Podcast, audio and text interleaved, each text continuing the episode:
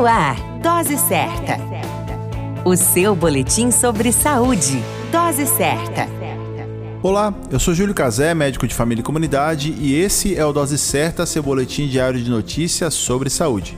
E o tema de hoje é Dia Mundial de Conscientização sobre a Doença Celíaca.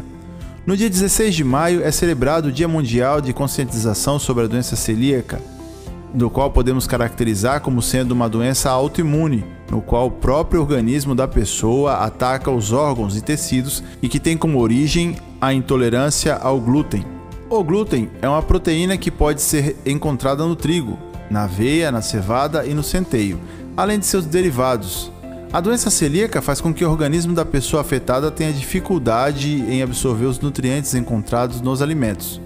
O principal sintoma da doença celíaca é a diarreia. No entanto, sintomas como inchaço, gases, anemia e osteoporose também podem acometer o indivíduo afetado. Para mais informações, continue conosco acompanhando Dose Certa, seu boletim diário de notícias sobre saúde. Dose Certa, o seu boletim sobre saúde. Dose Certa.